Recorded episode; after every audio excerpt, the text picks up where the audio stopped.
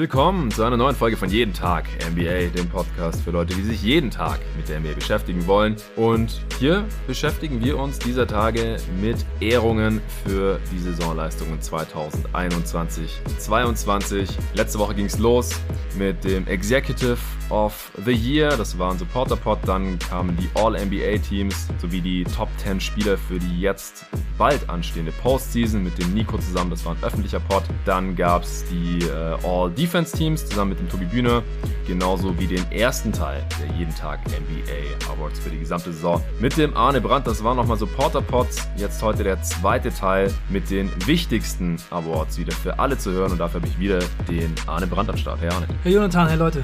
Wir besprechen heute, wie immer, im zweiten Teil der Awards Updates. Es ist das vierte in dieser Saison, natürlich auch das Finale den Rookie of the Year, den Most Valuable Player, den Least Valuable Player, den Offensive Player of the Year, den Defensive Player of the Year und den Defensive Perimeter Player of the Year. Ihr werdet es gemerkt haben, manche dieser Awards werden auch in der Realität vergeben werden und andere, die äh, haben wir hier frei erfunden. Bevor es losgeht, gibt's kurz Werbung. Nachdem ich mich gesundheitsbedingt ja eine Weile nicht so besonders viel bewegen konnte, war meine sportliche Form erstmal ziemlich dahin. Die Saison mit meinem Basketballteam ist jetzt zwar durch, aber die Freiplatzsaison, Freibad-Saison und überhaupt die draußen sein Saison steht an und deswegen mache ich mich gerade wieder richtig fit. Bei unserem Wochenendtrip haben meine Freundin und ich sogar geschaut, dass das Hotel ein Gym hat und haben das genutzt, um im Rhythmus zu bleiben. So sieht's aus, Freunde. Aber Sport ist nur die halbe Miete und was Ernährung angeht, ist jeden Morgen AG1 von Athletic Greens die perfekte Ernährung für mich in meinem im Saisonendsport sehr vollgepackten Alltag. Das trinke ich jetzt schon seit über einem Jahr, wie ich heute festgestellt habe. Jeden Morgen und je länger man das durchzieht, desto mehr merkt man davon. AG1 ist ein Mix aus 75 gesunden Zutaten, dass man einfach mit Wasser vermischt. Vor dem ersten Kaffee gibt's bei mir immer erstmal AG1, egal ob ich zu Hause oder on the road bin. Klingt interessant für dich?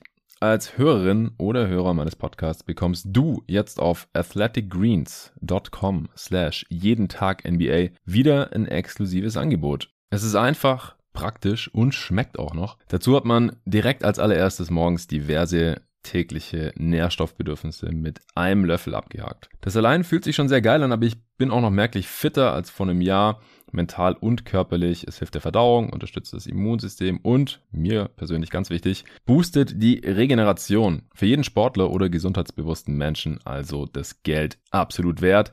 Wenn du Bock auf die Morgenroutine nicht nur von meiner Wenigkeit, sondern von diversen Triathleten, Olympioniken, anderen Profisportlern, Fitness- und Gesundheitsexperten hast, dann probier's gerne einfach mal aus. Viele von uns geben täglich Geld für ungesundes Zeug oder unnötige Sachen aus. Mit AG1 kannst du dir und deinem deinem Körper aber mal was richtig Gutes gönnen. Und ihr wisst ja, wie viel LeBron in seinen Körper investiert, also kannst du so ein bisschen in seinen Fußstapfen wandeln. Mit einem Abo bekommst du AG1 jeden Monat nach Hause geliefert. Das Abo kann jederzeit gestoppt werden und innerhalb der ersten 60 Tage gibt es sogar eine komplette Geld-Zurück-Garantie. Also keinerlei Risiko. Im Moment gibt's wieder eine Aktion exklusiv für meine jeden Tag NBA Hörerinnen und Hörer auf athleticgreens.com slash jeden Tag NBA erhältst du kostenlos einen Jahresvorrat an Vitamin D3 und fünf Travel Packs das sind so kleine vorrationierte Packungen für unterwegs zu deinem AG1-Abo dazu. Also nochmal athleticgreens.com slash jeden Tag NBA und den Link findest du selbstverständlich wie immer auch in der Beschreibung dieses Podcasts. So, das war's auch schon. Ja, bevor wir hier gleich die ganzen Awards vergeben, wie ist es dir ergangen, Arne? Du hast ja dieses Jahr zum ersten Mal Awards vorbereitet. Ich habe es jetzt schon zum vierten Mal gemacht, musste viele Sachen nur updaten, was es nicht unbedingt leichter gemacht hat, muss ich auch sagen. Aber ich habe mich jetzt die letzten Tage auch wegen dieser ganzen Teams, äh, All NBA Teams, All Defense Teams, All Rookie Teams und so weiter schon viel mit der Materie beschäftigt. Wie ist es dir ergangen? Ja, es macht Spaß. Es ist auch so, dass es bei manchen Awards mir relativ leicht gefallen ist, aber bei anderen finde ich super schwer und da könnte man sich ewig lange mit beschäftigen. Wir haben eben schon bei der Vorbereitung gesagt, wir haben jetzt schon viel Zeit reingesteckt, aber man könnte einfach für jeden von diesen Awards auch einen ganzen Arbeitstag verwenden und ja, sich darauf vorbereiten. Das ist ja auch die Kunst, es halt einfach zu entscheiden, auf die wichtigen Sachen zu kommen innerhalb von einer akzeptablen Zeit. Und äh, mhm. ich denke, das haben wir bisher ganz gut gemacht. Der letzte Port ist schon richtig gut geflutscht. Mal sehen, wie es jetzt wird. Sehr schön. Ja, wir fangen an äh, mit dem Rookie of the Year und wir versuchen uns hier immer auf eine Top 3 zu beschränken. Äh, ab und zu hauen wir mal noch irgendwie jetzt knapper andere Kandidaten raus oder Honorable Mentions. Aber zum ersten Mal in dieser Saison spreche ich mit dir über die besten drei Rookies dieser Class. Wer hat es bei dir auf Platz drei geschafft? Auf Platz drei ist Franz Wagner gelandet. Sehr schön. Ja, mach da mal seinen Case. Er äh, ist bei mir auch auf Platz, nee, auf Platz zwei bei mir gelandet tatsächlich. Aber in der Top 3. Und es ist sehr knapp mit Platz zwei, finde ich. Ja, also Franz Wagner hat eine wirklich gute Saison gespielt. Mir gefällt sein Spiel total gut, super rund, defensiv gut, offensiv fast nichts, was er nicht kann. Da waren schon Spiele dabei, wo ich gedacht habe, er kann mit dem Ball in der Hand kreieren. Er ist einfach ein Spieler, der super viel Übersicht hat. Man sieht bei ihm einfach, dass er eine total gute Basketballausbildung hat. Kommt ja auch von Alba Berlin, wie soll es anders sein?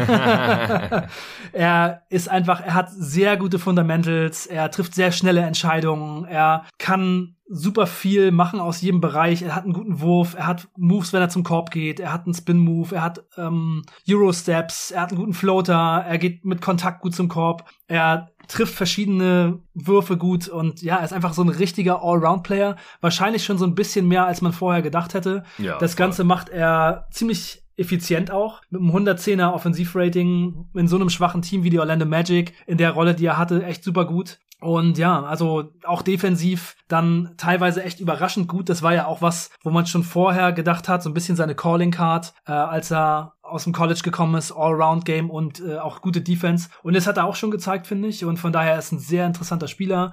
Ob es wirklich dann so Richtung Star-Potenzial, Ballhändler gehen kann, muss man sehen. Aber also, wenn man den in seinem Team hat, kann man einfach nur sehr, sehr froh sein. Ja, definitiv. Und ich muss äh, mich korrigieren. Ich habe ihn tatsächlich auch auf Platz drei und habe ähm, Scotty Barnes auf Platz zwei. Äh, der hatte nochmal einen richtigen geilen Push jetzt hier zum Ende der Saison und ist äh, damit für mich knapp an Franz vorbeigezogen. Letztes Mal hatte ich Franz noch auf zwei und Barnes auf drei. Da habe ich, glaube ich, sogar noch gesagt, dass ich das hier noch entscheiden könnte im letzten Saisonviertel. Und Wagner hat mehr oder weniger so weitergezockt, wie er es davor auch schon gemacht hatte. Jetzt im, im Februar, März, äh, im April hat er noch nicht wirklich gespielt, da hat er sich verletzt. Aber das war soweit alles, alles auf dem Niveau der bisherigen Saison. Aber bei Scotty Barnes hingegen, da sieht es halt so aus, dass der im äh, März seinen äh, Output nochmal nach oben geschraubt hat und seine Effizienz auch. Und jetzt im April äh, auch, das sind jetzt erst zwei Spiele, aber hat er jetzt halt über 17 Punkte pro Spiel gemacht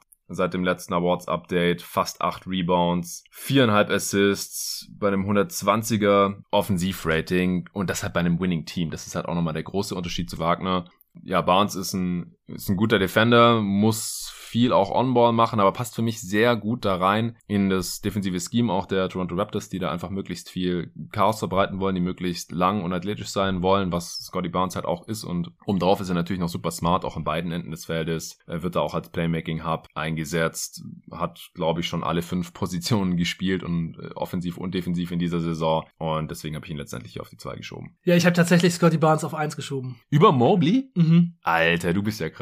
Okay, ja. heftig. Wow. Ja, ja, erkläre dich. Ja, er hat über die Saison ein 115er Offensivrating, ja. hat schon so viele Ansätze gezeigt, ist so vielseitig in der Defense, übernimmt auch schon so viel Verantwortung und Playmaking jetzt bei so einem Team, das in letzter Zeit wirklich sehr, sehr gut spielt. Wie du schon gesagt hast, also der März war halt total krass. 118er Offensivrating, 55% True Shooting und dazu über vier Assists im Schnitt. Also ja, ja. Er hat echt einfach eine krasse zweite Hälfte der Saison gespielt und ja, es sieht einfach danach aus, dass er schon fast ein kompletter Spieler jetzt ist. Also defensiv total vielseitig, offensiv total vielseitig. Also ich finde, sein Finish zur Saison war jetzt so stark und auch diese Saison insgesamt, dass er für mich einfach über Evan Mobley ist. Du bist großer Evan Mobley-Fan. Ich bin sehr großer Evan Mobley-Fan und ich bin auch total davon überzeugt, dass der defensive Impact von Evan Mobley total krass ist, ja. dass er einer der Gründe ist, warum die Cavs so gut geworden sind. Aber ich finde, man hat auch schon gesehen, dass eben auch diese, diese besondere Situation mit Allen neben sich, dass das sehr gut funktioniert hat. Und dass jetzt, wo Allen raus ist, alles so ein bisschen gelitten hat und dass Mobleys Saison jetzt nicht ganz so gut zu Ende gegangen ist. Und ja, ich, finde, dass Scotty Barnes da noch ein bisschen stärker ausgesehen hat. Also jetzt zum Beispiel, Evan Mobley hat im Februar ein 105er Offensivrating, ein 104er im Januar und ein 110er jetzt im März. Auch eine sehr gute Saison. Defensiv sicherlich auch echt ein krasser Impact, mhm. aber für mich war Scotty Barnes jetzt einfach noch ein bisschen drüber. Also Scotty Barnes hat ihn für mich überholt. Ja, interessanter Case. Also äh, ich bin gerade ein bisschen überrascht. Ich nehme heute Abend noch All-Rookie-Teams mit David David auf, dann äh, werde ich das da mal vortragen. Und davor wollte ich auch noch mal ein bisschen Rookie-Tape schauen, jetzt eigentlich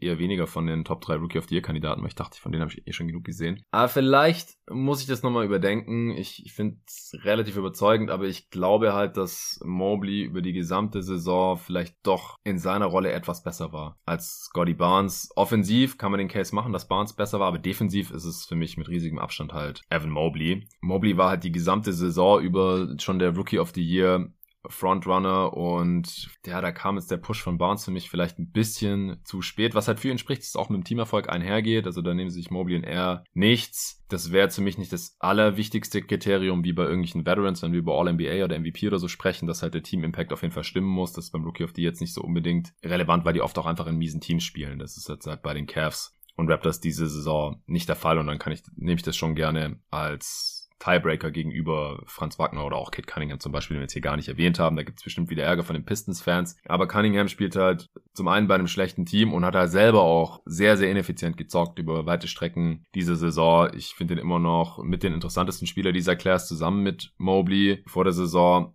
habe ich gesagt, ich finde Cunninghams Skillset interessanter als das von Mobley, da würde ich auch vorerst noch dabei bleiben, egal wie Cunningham jetzt gespielt hat in dieser Regular Season, weil er halt auch schon sehr viel gezeigt hat und die Pistons sind halt einfach auch ein mieses Team, er mhm. ist da sehr schwer, aber von der gezeigten Leistung in seiner Rolle finde ich, dass Kate jetzt hier es nicht in die Top 3 geschafft hat. Ja, finde ich auch ziemlich eindeutig. Ja, okay, dann sind wir uns da einig. Nee, aber Mobley mit seinen äh, 15 Punkten, 8 Rebounds, er hat auch eine äh, höhere Scoring-Usage als äh, Scotty Barnes. Ja, ist ein bisschen ineffizienter jetzt über die Saison gesehen. Hat halt ein bisschen gelitten jetzt in, als es bei den Cavs halt auch so viele Verletzungen gab. Wir haben ja im letzten Pod beim Most Improved Player das schon bei Darius Garland ein bisschen angeführt, dass es da halt relativ wild wurde im Verlauf der Saison in Cleveland.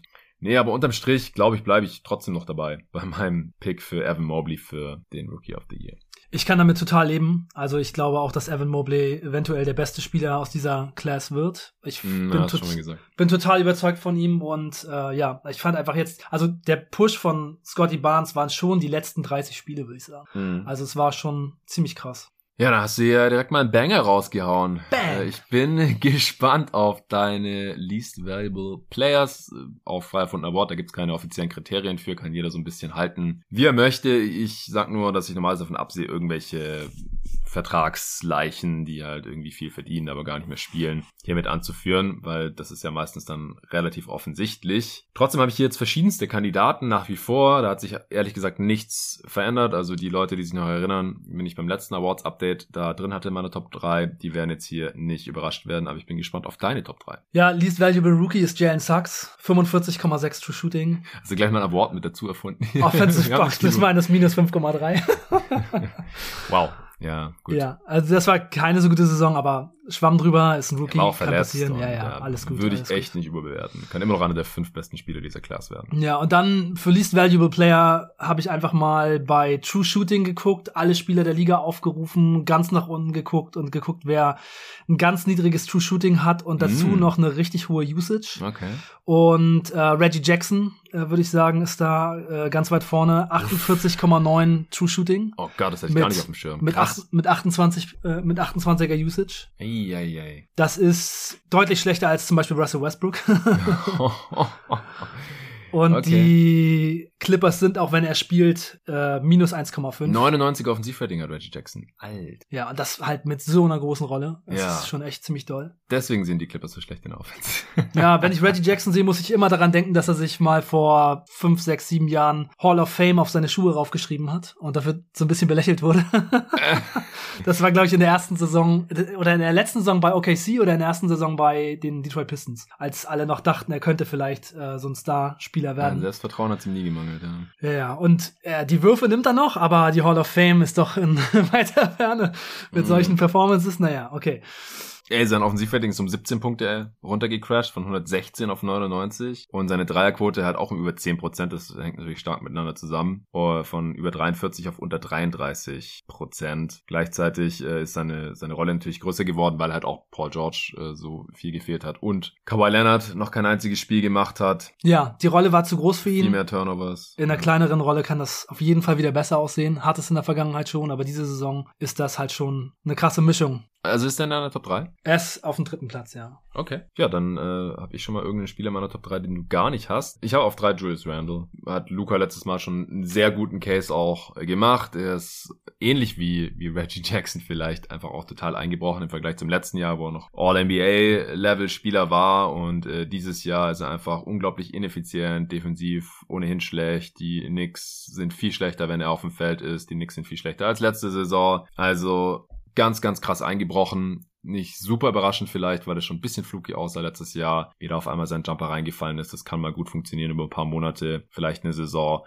Aber dass er dann mit seinem Skillset auch relativ schnell die Grenzen stößt, haben wir auch in den Playoffs gesehen. Deswegen bin ich jetzt nicht so super überrascht. Aber auch gerade mit der Vertragsverlängerung, die er nicht mal eingesetzt hat, hat es bei mir noch für Platz drei gereicht. Ja, ich habe Randall tatsächlich auf Platz eins gepackt. Auf eins? Mhm. Wow. Ja. Okay. Heftig. Ja, er ist halt der Hoffnungsträger für die Knicks. Und sie haben ihn so bezahlt. Wenn er so spielt, wie er in dieser Saison spielt, dann sind die Knicks für die nächsten Jahre echt am Arsch.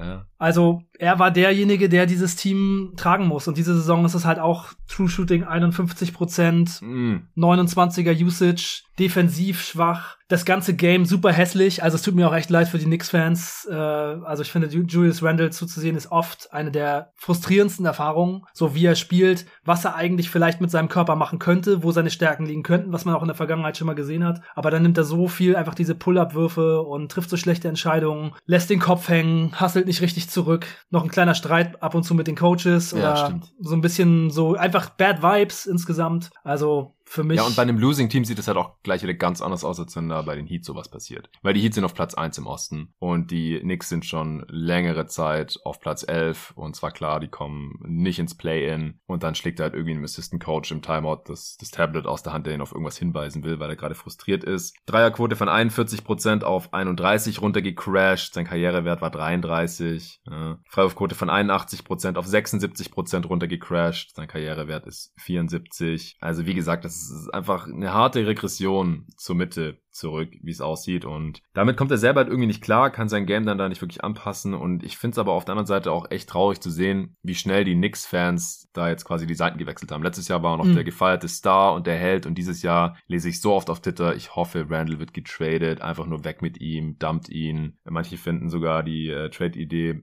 die es bei uns in der Mock-Trade-Deadline gab von Sven, ihn gegen Westbrook irgendwie zu traden, einfach nur damit mit dem Vertrag los ist, weil Westbrook ist ja ein Expiring Deal nächstes Jahr. Ja. Das finde ich schon krass, was, was da ja, passiert aber ist. wenn die nichts das machen können, sollten sie sich das schon überlegen. Also ich meine, es ist halt, ja, deswegen habe ich Randall halt auch auf eins und Westbrook äh, nicht, weil die Knicks müssen halt mit diesem Deal und mit Randall so wie er gerade spielt, die nächsten Jahre leben, so, ne? Ja, ja, es ist ein interessanter Case. Also schockst du mich hier schon zum zweiten Mal. Ja, sein Deal läuft noch bis 2025, 26, weil das letzte Jahr ist eine Vertragsoption wow. und da verdient er 29,5 Millionen und ich glaube nicht, dass er die dann woanders bekommen würde. Das ist schon, schon krass. Also es ist kein so ein Albatross wie jetzt Westbrook oder Wall oder so mit 40, 45 Millionen. Aber es ist schon krass. Aber knapp 30 und davor halt mhm. halt immer irgendwas zwischen 20 und 30, äh, steigender Deal. Ja, könnte übel werden. Ja. Ja, ich habe Westbrook auf zwei, wie du dann wohl. Mhm, ja. Ich habe, glaube ich, in diesem Podcast genug über Westbrook gesagt. Hast du noch irgendwas dazu zu sagen? Ich habe gerade was Witziges gelesen. Unter so einem Video, wo Russell Westbrook wieder mal so eine Gegenfrage stellt. Also Reporter fragt, was könnt ihr denn jetzt, wo ihr auf dem elften Platz angekommen seid, anders machen, damit es besser läuft? Fragt Russell Westbrook, was denkst du denn, was wir anders machen sollten? Und dann steht unter dem Video so ein Kommentar von irgendjemanden, uh, Russell Westbrook defends himself better in post-game interviews than in, in the game. Ja, ach ja. Ja, er, er hatte ja hin und wieder jetzt doch mal wieder ein Spiel, das ganz okay war, aber da sind ja natürlich die Erwartungen mittlerweile auch so niedrig. Es, es ist einfach einer der übelsten Deals der letzten Jahre. Das war leider mit Ansage ein Crash der Lakers. Es ist schlimmer gekommen, als ich dachte, als die meisten dachten. Genauso gekommen, wie du schon im November dachtest. Hier ja. nochmal Props an dieser Stelle. Bei den schlechtesten Moves, die du mit Luca besprochen hast, musste er dich ja sogar noch überzeugen, den Move auf eins zu nehmen. Ich, du hattest irgendeinen. Ja, ja, ja. Und ich hatte schon vorher auf Twitter geschrieben, ja, das dass es wahrscheinlich der gelesen. größte Roster-Fuck-Up aller Zeiten ist. Mm. Und super witzig. Ich habe den Tweet rausgehauen, danach bin ich losgefahren und habe meine Kinder von der Kita abgeholt und auf dem Weg zur Kita hin habe ich einen Podcast von Bill Simmons gehört, ja, wo er darüber gesprochen hat, ob es der größte Roster-Fuck-Up aller Zeiten ist. Mm. Und dann sind sie direkt alles durchgegangen, seit den 70ern und es ist tatsächlich der größte Roster-Fuck-Up. Und ich glaube sogar, dass man es noch ein bisschen enger fassen könnte, weil er hat geguckt, welches Team hat den Titel gewonnen und danach in den nächsten zwei Jahren den Roster ja. komplett abgefuckt. Ja. Aber man könnte ja sogar noch ein bisschen weitergehen und sagen, welches Team hatte einen äh, definitiven Contender und hat dann den Roster so abgefuckt. Und man muss erstmal auf so eine Situation kommen. Ne? Ein mhm. Spieler, der so spielt wie Westbrook, so viel Geld verdient und für den man so viele Roleplayer abgibt. Ich meine, solche Situationen gab es einfach noch nicht so oft. Es ist einfach, also man muss erstmal so eine perfekte Situation finden, sein Team komplett auseinander zu flattern und mhm. so einen Scheiß zu bauen. Mit einem Move! Alter, mit einem Move so viel Scheiß zu bauen, wie die gemacht haben. Das ist äh, impossible eigentlich. Ja, ja, also ich bin da mittlerweile auch komplett davon überzeugt. Ähm, ich glaube halt, und das habe ich im Pod ja auch gesagt, da sind jetzt viele Sachen mit eingeflossen. Es ging ja ums schlechteste Front Office und ich glaube halt, dass es eher auf LeBrons Mist gewachsen ist, ehrlich gesagt. LeBron und Westbrook, dass die das irgendwie ausklamüsert haben und mit AD. Und gut, es wäre halt Pelinkas Job gewesen oder Genie Busts Job gewesen, zu sagen, nee, das machen wir nicht. Ja. Das haben sie nicht ja, gemacht. Genau. Ja, aber das ist einfach ein bisschen schwierig zu sehen, wie, wie da die Dynamiken waren, wer da letztendlich die Schuld trägt und ob man wirklich dann LeBron so, so einen Wunsch abschlagen kann. Äh, kam ja dann auch nochmal bei der Trade Deadline raus, dass die dann gesagt haben, nee, wir traden jetzt nicht noch irgendwelche Picks weg, weil ihr wolltet es so und jetzt müsst ihr halt auch so die Saison zu Ende zocken. Das deutet ja auch nochmal darauf hin. Aber ja, Pelinka ist kein geiler Manager, ich glaube, das ist klar. Und ähm, deswegen war ich ja dann am Ende da auch überzeugt, was noch mit reingespielt hatte, war, dass man damit jetzt halt hier so ein, zwei Jahre wahrscheinlich abgefuckt hat. Also halt einfach jetzt kein Contender ist mit LeBron in seinen letzten beiden Jahren bei den Lakers. Und Tyrese Halliburton wird den Kings noch eine lange Zeit fehlen. Das glaube ich halt einfach, weil der wäre noch lange da gewesen und dann hätten sie äh, Team Control gehabt mit einer Restricted Free Agency. Aber sich aus dem Titelrennen rauszutraden mit so einem Move das ist halt schon nochmal sehr viel übler. Ja, vor allem, Fall. sie haben eigentlich, wenn beide fit sind, mit Davis und LeBron zwei Top Ten Spieler in ihrem Team. Sie hatten einen Championship Supporting Cast und jetzt schmeißen sie halt noch die letzten Jahre des vielleicht besten, vielleicht zweitbesten Spielers der Ligageschichte aus dem Fenster so, ne? Ja, und LeBron springt halt über Kevin Love oben rüber mhm. und macht halt solche Plays, aber es landet halt auf dem elften Platz dieses Team und es ist verpufft, es ist weg so, ne? Es wäre halt möglich gewesen, noch Playoff-Serien von LeBron zu sehen, Playoff-Serien von LeBron mit AD und das ist halt äh, verschenkt. Adi ja. Adios. Ja, ja. Ich, ich finde es ein bisschen überzogen, wie äh, Anthony Davis und Co. jetzt immer sagen, ja, hey, wir waren halt nie fit und bla bla. Aber auf der anderen Seite finde ich auch, das wird fast ein bisschen unterschlagen, dass AD jetzt halt nur die Hälfte der Spiele gemacht hat oder so, dass LeBron 25 Spiele verpasst hat. Ich kann mir halt schon vorstellen, dass man relativ safe in die Playoffs gekommen wäre, wenn die einigermaßen fit gewesen wären. Aber gut, bei AD muss man das halt mittlerweile einfach einpreisen. Und LeBron ist 37, bei dem halt wahrscheinlich irgendwie auch. Und das hat das Management ja auch nicht gemacht. Aber es war schon auch noch für die Regular Season, also dass die in den Playoffs massive Probleme bekommen würden mit Westbrook, das war klar. Aber in der Regular Season dachte ich halt, es funktioniert viel besser. Äh, und da haben natürlich auch diverse Verletzungen einen Strich durch die Rechnung gemacht. Auch so kleine Sachen. Dann geben sie Kendrick Nunn die Taxpayer Mid-Level und er macht kein einziges Spiel die ganze Saison. Ist natürlich auch brutale Verschwendung. Aber gut, hier ging es um Westbrook.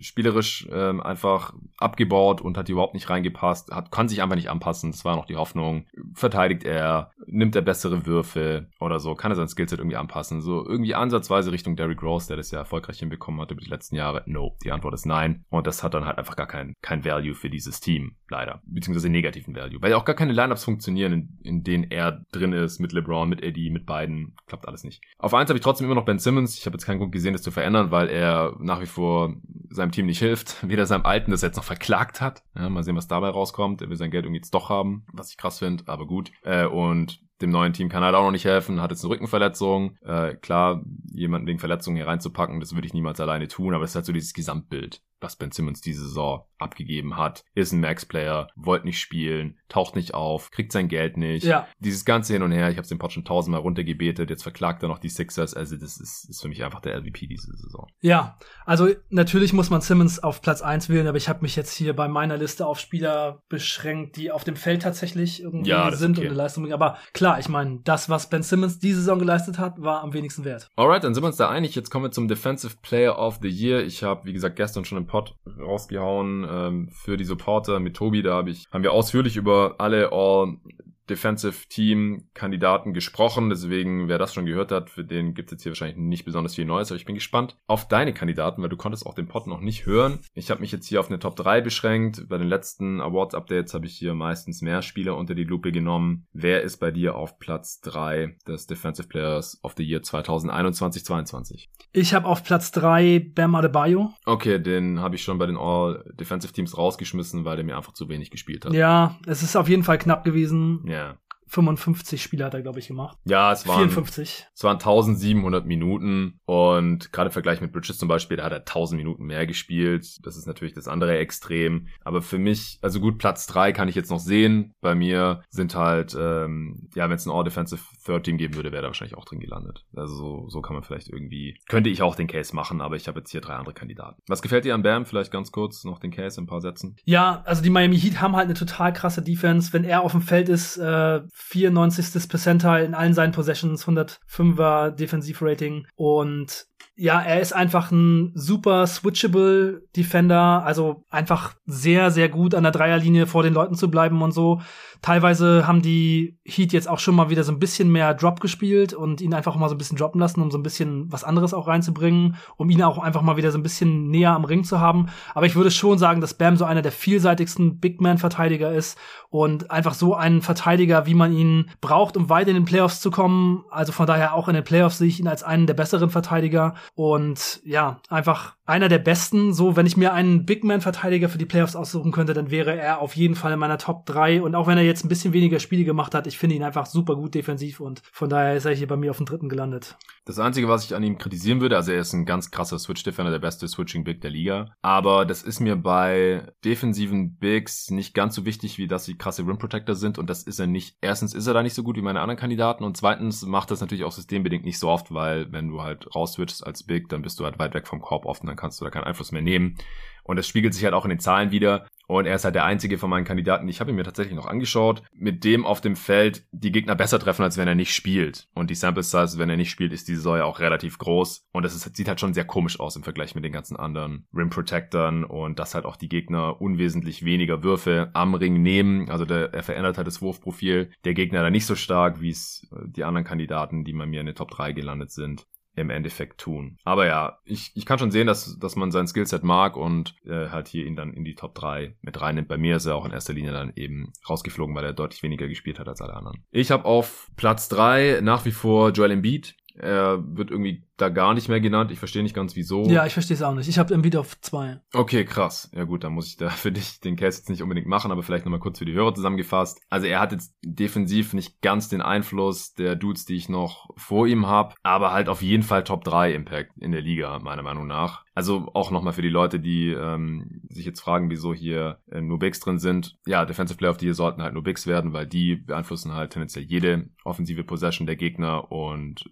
Wing oder Guard Defender halt nicht. Das ist halt einfach so der Rolle geschuldet und deswegen haben wir auch noch einen Defensive Parameter Player of the Year, den wir auch gleich hier noch besprechen. Also Embiid hat auch die letzten Jahre schon mal effektiver verteidigt, gar keine Frage, aber für mich ist er trotzdem hier noch auf dem Niveau, dass er bei mir auf Platz 3 gelandet ist und bei dir sogar auf Platz 2. Dann ist ein Spieler, den ich in der Top 2 habe, bei dir gar nicht drin. Interessant. Ich habe auf 2 Janis. Hast du den drin? Nee, ich habe Janis nicht drin diese Saison. Also nicht in der Top 3. Uh, okay, okay. Heftig. Also ich, ich habe ihn näher an Platz 3 als an Platz 1, aber es war dann doch relativ klar für mich. Er verteidigt für mich konstanter als Embiid äh, auch statistisch hat er einen Case. Defensive Statistiken sind zum Großteil Müll, aber die Rim Protection Stats, die kann man schon heranziehen, wie ich finde, weil halt die ähm, Wurfquoten um den Ring herum und die Wurffrequenz der Gegner, also wie oft die da abschließen, das sind sehr verlässliche Zahlen und da hat halt der defensive Big am meisten Einfluss drauf. Und wenn Janis spielt, dann äh, nehmen die Gegner über zwei Prozent weniger ihre Würfe am Ring und treffen vor allem über sechs Prozent weniger. Also er hat da massiven Rim Protection Einfluss und das war auch seine defensive Rolle. Ich habe da mit Tobi, wie gesagt, in der letzten Folge schon, in der vorletzten Folge schon relativ viel drüber gesprochen, dass er halt äh, diese Saison so ein bisschen die defensive Rolle von Brook Lopez einnehmen musste, was äh, für ihn auch schwieriger ist, als wenn er neben ihm verteidigen kann und einfach nur so ein bisschen rom roamen kann. In der Rolle ist er auch schon Defensive Player of the Year geworden. Da hat er vielleicht sogar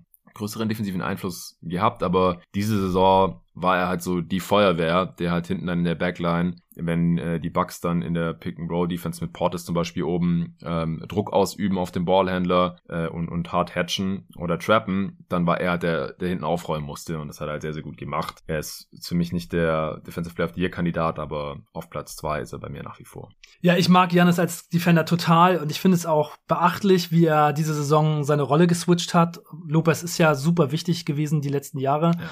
für die Bucks und ich finde, vielleicht ist diese Saison auch nochmal ein Zeichen dafür, dass es noch wichtiger war, als viele Leute wahrscheinlich gedacht haben, denn die Bucks haben ja schon so von der Performance die Saison nicht das gemacht, was man vielleicht unbedingt von ihnen erwartet hätte, mit so einer guten Saison von Janis und Middleton und Holiday an Bord und so. Und ich finde halt auch defensiv, wenn man sich so insgesamt anguckt, was die Bucks gemacht haben, wenn Janis auf dem Feld war, ist es halt so ein kleines bisschen enttäuschend. 71. Percentile in seinen Possessions auf dem Feld, 110 Punkte zugelassen, Defensivrating und mit Drew Holiday auf dem Feld nur 61. Percentile. Mit so einem ja. guten Guard-Defender auf dem Feld. Ja, Janis aber ich fand den nicht so gut in der Regular Season. Ich ja, rausgeschmissen aus ja, der also man kann auch natürlich den Case machen, dass Middleton und Holiday diese Saison beide so ein bisschen enttäuscht haben. Holiday vielleicht defensiv auch so ein bisschen enttäuscht hat, Lopez gefehlt hat und Middleton einfach auch nicht so eine gute Saison gespielt hat wie letztes Jahr. Aber ich finde, das wirkt insgesamt nicht so stark. Also zum Beispiel Gobert hat mit einem viel schwächeren Cast um sich herum eine bessere Defense aufs Feld gestellt als Janis. Deswegen habe ich noch Platz eins. Ich auch.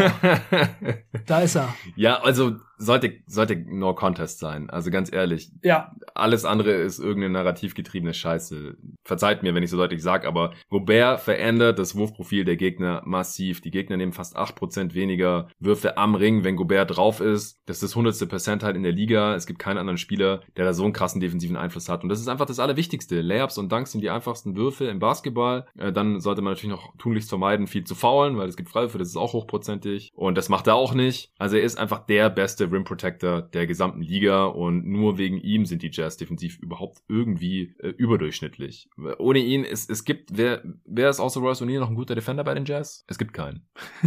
es gibt einfach keine. Ja. Also das ist für mich das absolute Totschlagargument. Und wenn Gobert jetzt aktuell überhaupt nicht den, den Hype erfährt als Defensive Player of the Year, dann ist das Voter Fatigue, weil es halt schon dreimal war in den letzten vier Jahren. Dann ist das irgendwie noch ein falsches Bild von den letzten Playoffs, wo irgendwie er dann die Schuld in die Schuhe geschoben bekommen hat, anstatt die Perimeter Defender, was ich nicht ganz nachvollziehen kann. Ja, er ist nicht, nicht super mobil, er kann nicht so gut switchen wie, wie Bam oder auch vielleicht wie Aiton. Aber come on. Also, es ist für mich sowas von klar, dass Rudy Gobert eigentlich der Defensive Player of the Year werden sollte ja. für diese Regular Season. Ja, auch wenn man sich zum Beispiel die Zahlen so von Robert Williams oder den Celtics anguckt, die sind so heftig, also 96. Percentile in allen Possessions, die Robert Williams auf dem Feld ist. Aber wenn man sich dann eben auch anguckt, was für krasse Defender mit Robert Williams zusammen auf dem Feld yeah. stehen, dann muss man sich nur mal vorstellen, man würde jetzt, okay, Robert Williams macht diese Roma-Rolle, was sehr interessant und gut ist für die Celtics, aber man muss sich einfach mal vorstellen, da würde man Rudy Gobert noch in die Mitte stellen. Statt Al Horford. Ja, anstatt Al Horford oder auch Gobert anstatt Robert Williams. Ja, auch. Da würde das defensive Rating von den anderen Teams wahrscheinlich 50 sein.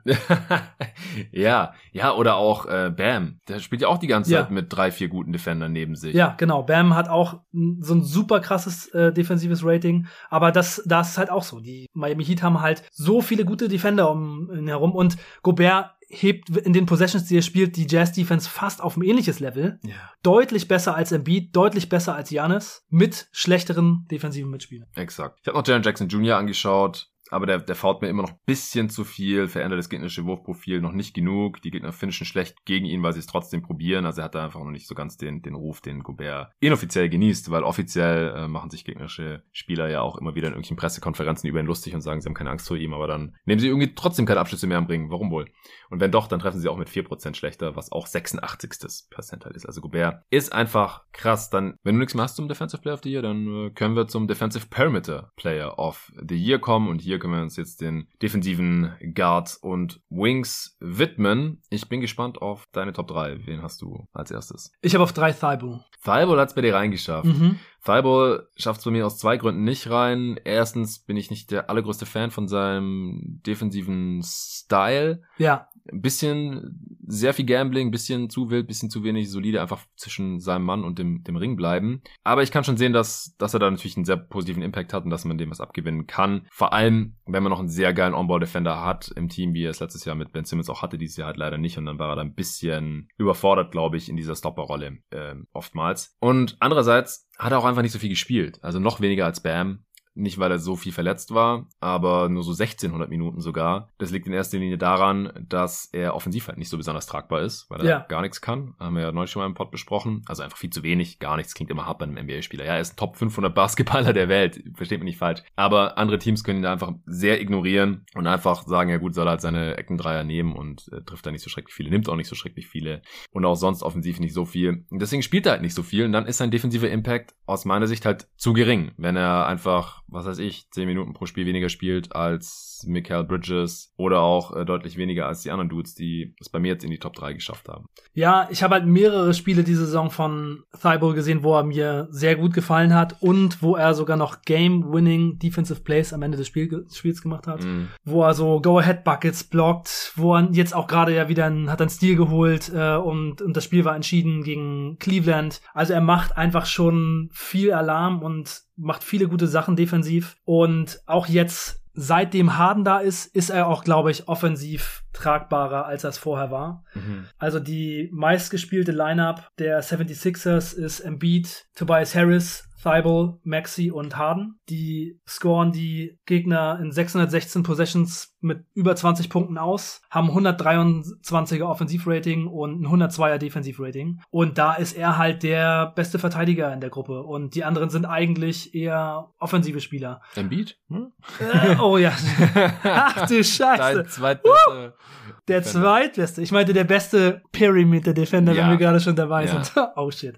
Sorry, Embiid. Jetzt fühlt er sich auf jeden Fall disrespected.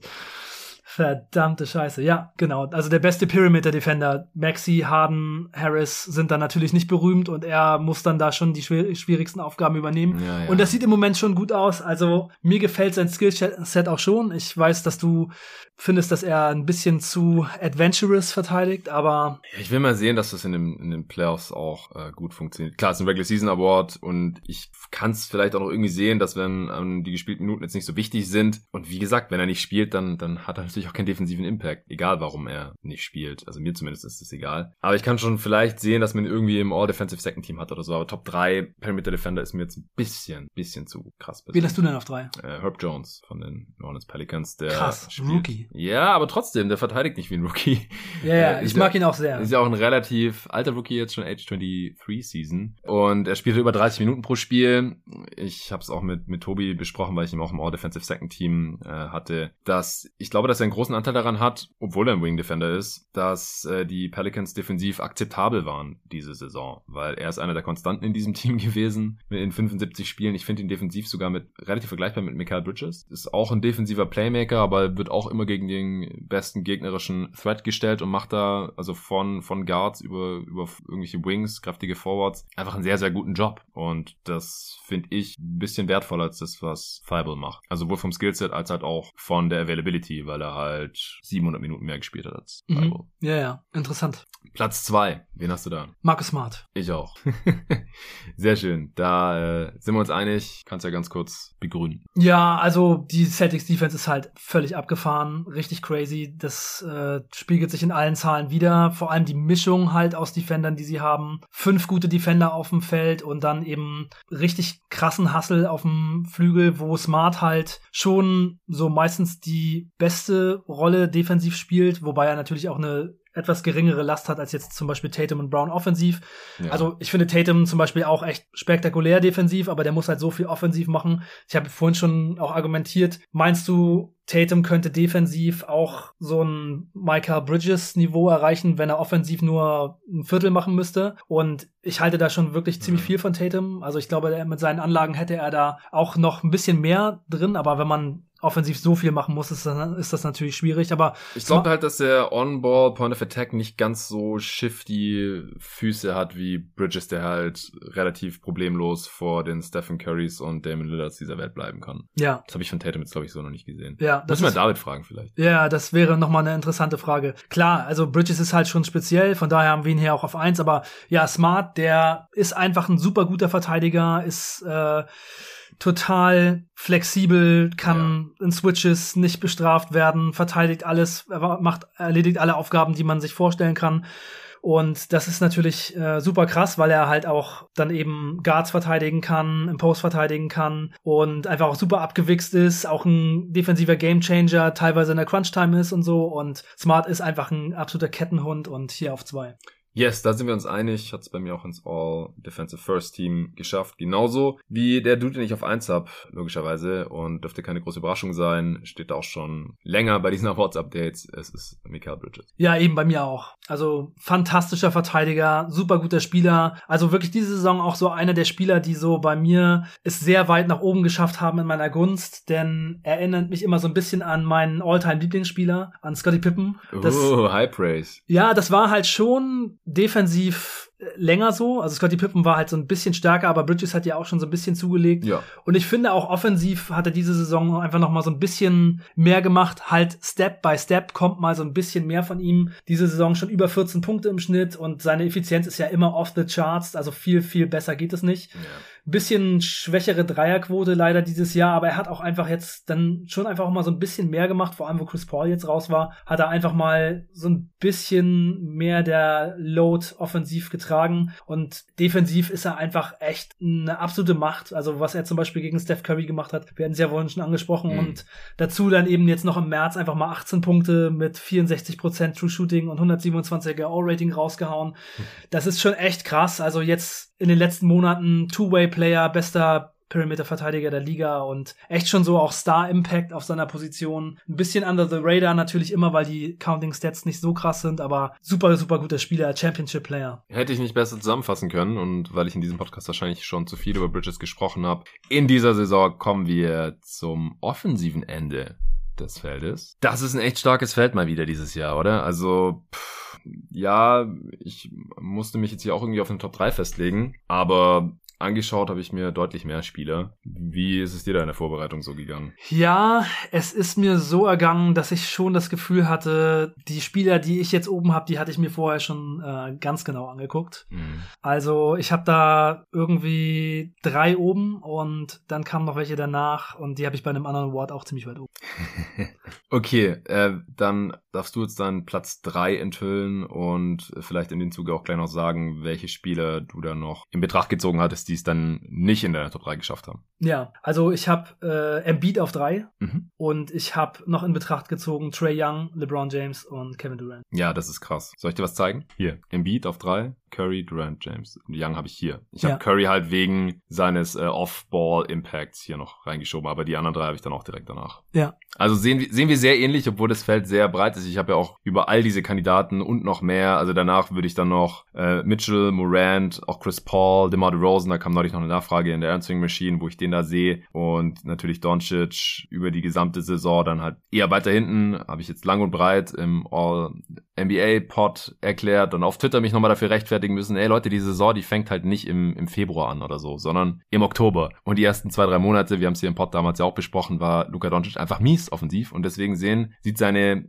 Gesamteffizienz der gesamten Saison im Vergleich mit diesen ganzen anderen krassen Dudes einfach immer noch nicht geil aus. Vom Talentlevel müsste der natürlich hier eigentlich in der Top 3 sein beim Offensive Player of the Year und das war er auch schon in vergangenen Saisons, wo er es halt über die gesamte Saison gezeigt hat oder halt nicht so eine lange krasse Schwächephase hatte, weil er einfach nicht in Form war, weil er verletzt war. Neuer Coach, äh, bisschen andere Mitspieler, gab es bestimmt verschiedene Faktoren, aber sollte ja noch genannt werden, genauso wie Devin Booker, aber meine Top 3 äh, sieht genauso aus wie bei dir, äh, Jokic, Janis, Embiid und das war ja auch letztes Mal schon so, wenn ich mich gerade nicht täusche. Ja, genau. Hat sich jetzt nichts verändert, ehrlich gesagt. Ja, mach du doch mal den, den Case für Embiid. Was äh, beeindruckt dich so offensiv an ihm? Ja, er ist super dominant, hat eine unglaublich große Rolle, macht auf 100 Possessions 45 Punkte im Schnitt. Das ist der höchste Wert von allen Leuten, die ich hier jetzt äh, in dieser Top 6 drin habe. Mit einem 119er Offensivrating, das ist echt absolut verrückt. Er geht 17 Mal pro 100 Possessions an die Freiwurflinie. Das ist auch richtig verrückt. Vor allem macht er das mit 82 Prozent. Janis geht fast so oft an die Freiwurflinie, aber trifft nur 72. Das ist halt Embiids ganz große Stärke. Und er ist aber nicht so ein guter Playmaker wie Jokic und Janis. Nee. Und das ist der Grund, warum ich ihn auf drei habe. Ansonsten vom Scoring her und von seiner Dominanz her ist er halt schon sehr, sehr weit oben, aber er ist halt auch so ein kleines bisschen abhängiger, abhängiger als die anderen beiden von seinen Mitspielern. Und das ist quasi der Grund, warum ich auf drei habe. Aber es soll seiner Saison überhaupt gar keinen Abbruch tun, denn auch defensiv habe ich ihn ja so weit oben und es ist schon echt krass, was Embiid für eine Saison gespielt hat. Verrückt gut. Und das ja auch ohne Simmons und mit Tobias Harris als jemanden, der einen Max-Deal hat und den überhaupt nicht wert ist. Und mit diesem ganzen Tumult die Saison, mit dem harten Trade, was auch nicht so einfach war, während der Saison zu integrieren. Also Embiid hat wirklich eine krasse, krasse, krasse Saison gespielt. Ja, er macht über 30 Punkte pro Spiel als echter Big, in Anführungsstrichen. Das haben wir seit Shaq nicht mehr gesehen. Ja. Und er spielt nur 33,6 Minuten pro Ja. Spiel. Also er hat einfach einen unglaublichen Output. Er hat die dritthöchste Usage laut Clean in the Glass. Also das ist nicht nur Abschlüsse und Turnovers, wie bei Basketball Reference die Usage Rate, sondern da sind auch noch die Assists mit reingerechnet. Größere offensive Last laut dieser Usage Rate haben nur Trey Young knapp und Luka Doncic eindeutig. Der ist der einzige in der Liga, der über 40 kommt, also Embiid bei knapp 38, Trey Young bei knapp 39 Prozent Usage Rate und Doncic bei 42 Prozent. Und ja, Embiid einfach unglaublich effizient dabei. Er könnte noch Topscorer werden, wenn er jetzt in den letzten Spielen irgendwie noch LeBron überholt, wenn er deutlich mehr scoret als er. LeBron ist gerade Topscorer mit 30,3 Punkten pro Spiel. Aber wir können noch auf Platz 3 abfallen. Hinter Janis, der bei 30,1 Punkten pro Spiel steht. Also das bleibt spannend. Ja, Embiid sehr, sehr, sehr dominant offensiv diese Saison. Äh, Passing hat sich auch nochmal weiter verbessert und ich finde es einfach immer noch krass, wenn ich den Dude spielen sehe. Der ist so groß und so kräftig und so schwer und dann nimmt er irgendwelche Pull-Up-Jumper und netzt die einfach rein. Also heftige, heftige Offensivmaschine und deswegen bei mir hier auch in der Top 3. Ja, vielleicht kurz noch zu den anderen, die es jetzt nicht reingeschafft haben im Endeffekt. Ähm, Durant hat mir da jetzt zu wenig Spiele gemacht, also wenn es jetzt irgendwie knapper wäre, dann wäre er bei mir auch in der Top 3. Und Curry, wenn der so weitergespielt hätte wie in den ersten paar Saisonmonaten, wäre der auch in der Top 3 und dann hätte ich irgendwie Embiid hier wahrscheinlich rausgeschoben. Aber das ist äh, so nicht passiert. Curry ist, ist eingebrochen und jetzt gerade verletzt und Durant ähm, hat auch viele Spiele verpasst, zu viele für mich, damit es noch für die Top 3 reicht. Und LeBron hat es einfach in einem zu schlechten Team gemacht. Also er musste das machen. Das ist auch,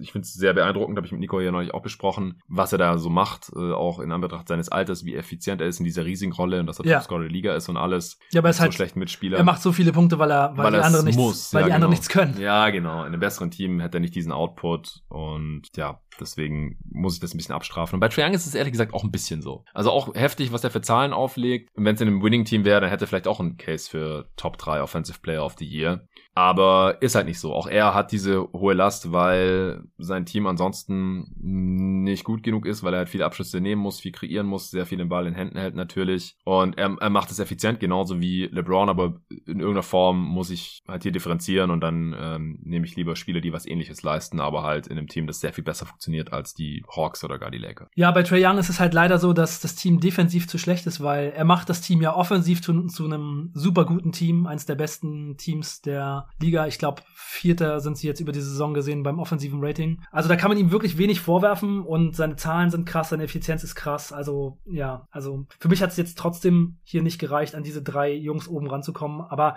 man muss auch wirklich sagen, also Jokic, Janis und Embiid haben alle drei so eine krasse Saison gespielt. Das ist echt schon der Wahnsinn. Ja, also ich find's auch offensiv, also Jokic auf 1 ist, ist klar, das ist indiskutabel. Aber ich finde, dass, dass Janis und Embiid da nicht so weit weg von sind. Äh, und, und allein das ist halt schon einfach nur heftig. Also, gerade schon gesagt, Janis hat 30,1 Punkte pro Spiel, 12 Rebounds, 6 Assists. Bei Embiid sind es 12 Rebounds, 4 Assists ungefähr. Und Janis spielt noch weniger als Embiid, also auch einfach super, super produktiv, auch 36er Usage.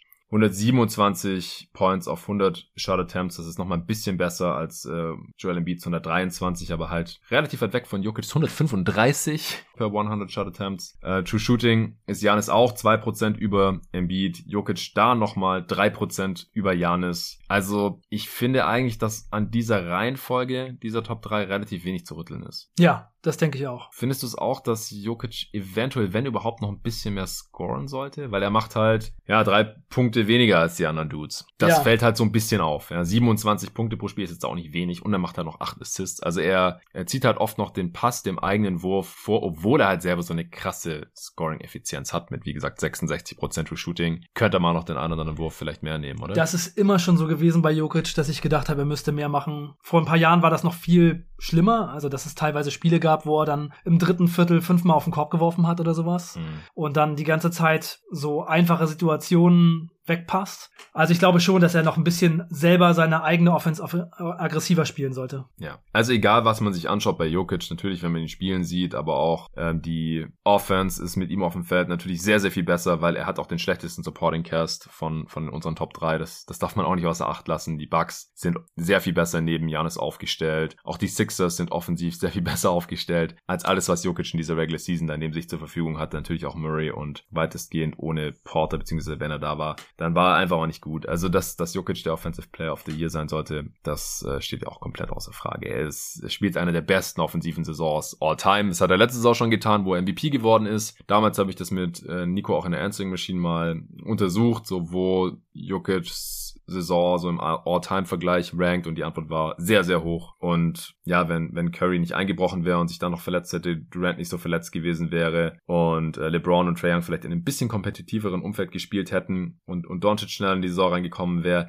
Also was haben wir hier gerade für ein, für ein offensives Talent in der Ligaspitze? Ja. Das ist unfassbar eigentlich. Nur aufgrund der genannten Umstände ist es hier jetzt relativ klar mit den Top 3, weil ansonsten hätte ich hier wahrscheinlich tagelang gegrübelt. Und dann haben wir noch einen Jamo Rand, über den wir vorhin schon gesprochen haben in, in der letzten Folge beim Most Improved Player.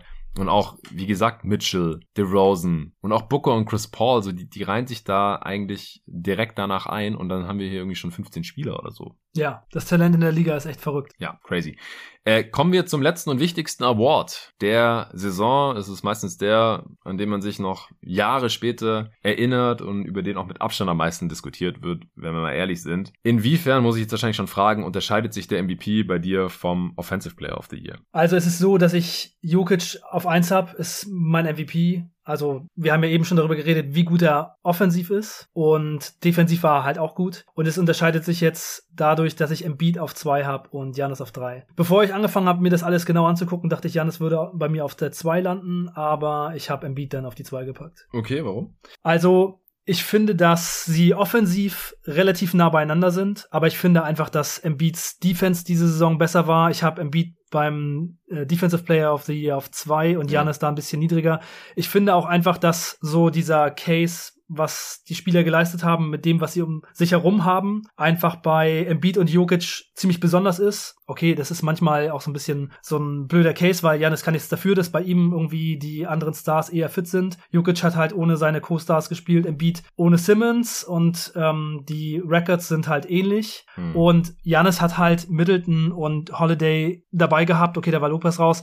Und ja. trotzdem haben die Bucks halt auch nur einen Record von 42, 22, wenn Janis spielt. Embiid 43, 22, Jokic 45, 27 und ich finde einfach, dass Janis, wie gesagt, defensiv nicht so super überzeugt hat, auch mit dem Spielermaterial um sich herum und dass da im Beat, was, wenn man Offense und Defense zusammennimmt, etwas stärker war. Und wenn man sich anguckt, was Jokic offensiv für eine krasse Saison hatte und dann auch noch defensiv, wenn er auf dem Feld war, relativ gut war, also ja. auf jeden Fall so, dass man noch gut Spiele gewinnen konnte, dann ist Jokic für mich die klare Nummer eins, Embiid dann die Nummer zwei und Janis Nummer drei. Ja, also Jokic eins ist äh, für mich auch ziemlich klar mittlerweile, weil ja, er ist nicht der Defender, der die die die anderen beiden sind. Aber in der Regular Season scheint es ja nicht so schwer ins Gewicht zu fallen. Also die Nuggets haben einfach trotzdem eine solide Defense, wenn er spielt. Und die ist auch tausendmal besser, wenn er spielt, als wenn er nicht spielt. Und von der Offense, wie gesagt, brauchen wir nichts mehr hinzuzufügen eigentlich. Deswegen Regular Season MVP ist, ist für mich Jokic. Bei den äh, Playoff Top 10 Spielern, die ich mit Nico ja letzte Woche rausgehauen habe, da hatte ich äh, Jokic ziemlich deutlich hinter den anderen beiden. Da hatte ich Janis auf 2 und Embiid auf 6 und Jokic auf 8. Kam auch schon jetzt ein Kommentar auf äh, Twitter. Ich kam nicht dazu, darauf zu antworten, werde ich aber noch tun. Wie gesagt, in der Regular Season wird ein bisschen anderer Basketball gespielt und da sehe ich Jokic's defensive Skillset dann halt schon als problematisch an, aber in der Regular Season halt nicht und deswegen äh, würde ich ihn da jetzt auch nicht für abstrafen und ehrlich gesagt ist halt auch Top-Level Offense in den vor allem in der Regular Season, wichtiger als Top-Level Wen hast du auf 1? bei Stars. Ich habe Jokic auf 1. Äh, nee, ähm, bei den Postseason-Playern. Ah, KD. Ah ja, okay. Ja. Wenn er es schafft, in die Playoffs zu kommen. Ja, ja. ja, wir hatten ja auch LeBron auf 4 und da gab es dann natürlich auch direkt die Häme, ja, LeBron kommt doch eh nicht in die Playoffs. Ja, guck, warten wir mal ab, wie es bei KD aussieht, da hat das kein Mensch geschrieben.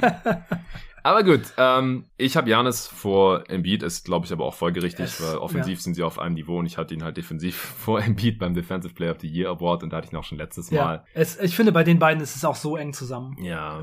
Ja, also ich finde es auf jeden Fall sehr wichtig, dass Janis hier mit genannt wird. Beim MVP-Rennen, dass es nicht so ein Two-Man-Race hochstilisiert wird wie letztes Jahr, weil Janis gehört da mitten rein. Auf jeden Fall. Also bei mir halt. Er gehört genau mitten rein, dahin. ja. Die drei sind eng zusammen. Verrückte Saison von allen drei. Wenn du jetzt ein MVP-Ballot hättest, das hat fünf Plätze, wer würde auf vier und fünf bei dir kommen? Uh, das ist schwierig. Da habe ich nicht wirklich drüber nachgedacht. Muss ich mal einmal eine Minute machen. Ja, also ich hätte mittlerweile, also ich finde Devin Booker hat überhaupt nichts in der Top 3 verloren, Chris Paul auch nicht. Aber ich hätte Devin Booker auf jeden Fall auf einen dieser beiden Plätze. Und auf dem anderen hätte ich Steph. Also bei Steph ist mir das auch viel zu viel Recency biased. Ja, die zweite Säufte war nicht so geil, weder für die Warriors noch für ihn persönlich. Aber im Schnitt ist es halt im Liga-Vergleich immer noch so gut. Ich hatte mir auch im All-NBA First Team. Und äh, die Warriors sacken halt in erster Linie auch ohne ihn. Und mit ihm auf dem Feld sind sie trotzdem super dominant. Und deswegen ist er für mich auch ein Top 5 Kandidat. Und äh, Devin Booker halt auch, weil er für mich diese Saison spielerisch der wichtigere Phoenix Sun war im Vergleich mit Chris Paul. Äh, Im Nachhinein jetzt habe ich mich mit Nico auch darauf geeinigt, dass wir Steph ins First Team packen und Devin Booker.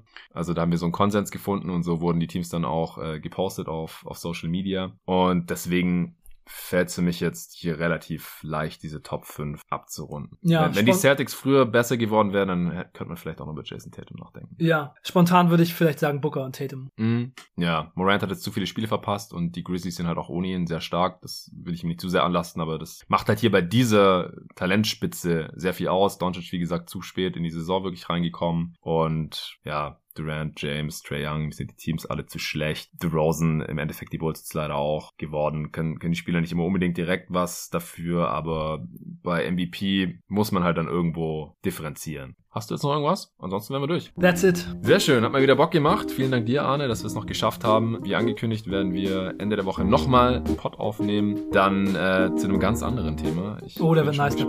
Ja, ja, ich glaube auch. Zusammen mit dem äh, Rob von Kicks. Mega Bock drauf. Bisschen NBA History. NBA History, das können wir schon mal anteasern. Ich glaube, ich habe es sogar schon mal in irgendeinem Pod gesagt. Ich weiß nicht, ob es ein Supporter-Pod war, aber wir werden mal einen äh, Blick zurückwerfen, ob die 90s wirklich die Golden Era der NBA waren und äh, wie der aktuelle moderne Basketball tatsächlich ist, auch im Vergleich vielleicht und uns noch ein paar Spiele anschauen, die die Liga verändert haben, war, glaube ich, die Fragestellung. Mhm. Ja, das wird spannend. Muss ich noch vorbereiten morgen. Am Donnerstag wird es dann aufgenommen. Heute nehme ich, wie gesagt, noch All-Rookie-Teams zusammen mit dem David auf. Das wird ein Supporter-Pod. Und nächste Woche geht es dann schon direkt los mit Play-In-Tournament, Coverage hier, Playoff-Previews, sobald da die Matchups feststehen. Werde ich versuchen, zu möglichst allen Serien hier bei Jeden Tag NBA eine Preview rauszuhauen. Wenn ihr auch supporten wollt, damit ihr alle Folgen hören könnt, gerade die ich jetzt hier mehrmals genannt habe heute, dann äh, geht gerne auf steadyhq.com slash jeden Tag NBA und äh, sucht euch eins der beiden Unterstützungspakete aus, dann äh, bekommt ihr alles mit, dann könnt ihr jede Folge hören, könnt in den Supporter-Discord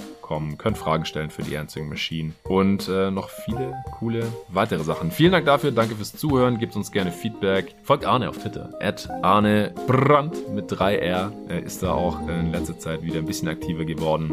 Jetzt, wo die Regular Season im Ende zugeht. Ja, ein paar heiße Tweets rausgehauen. ja, wie immer, wie immer. Nichts als Feuer von Arne Brandt. Äh, und wo es natürlich auch auf die Postseason zugeht. Ich habe schon mega Bock. Bis dahin.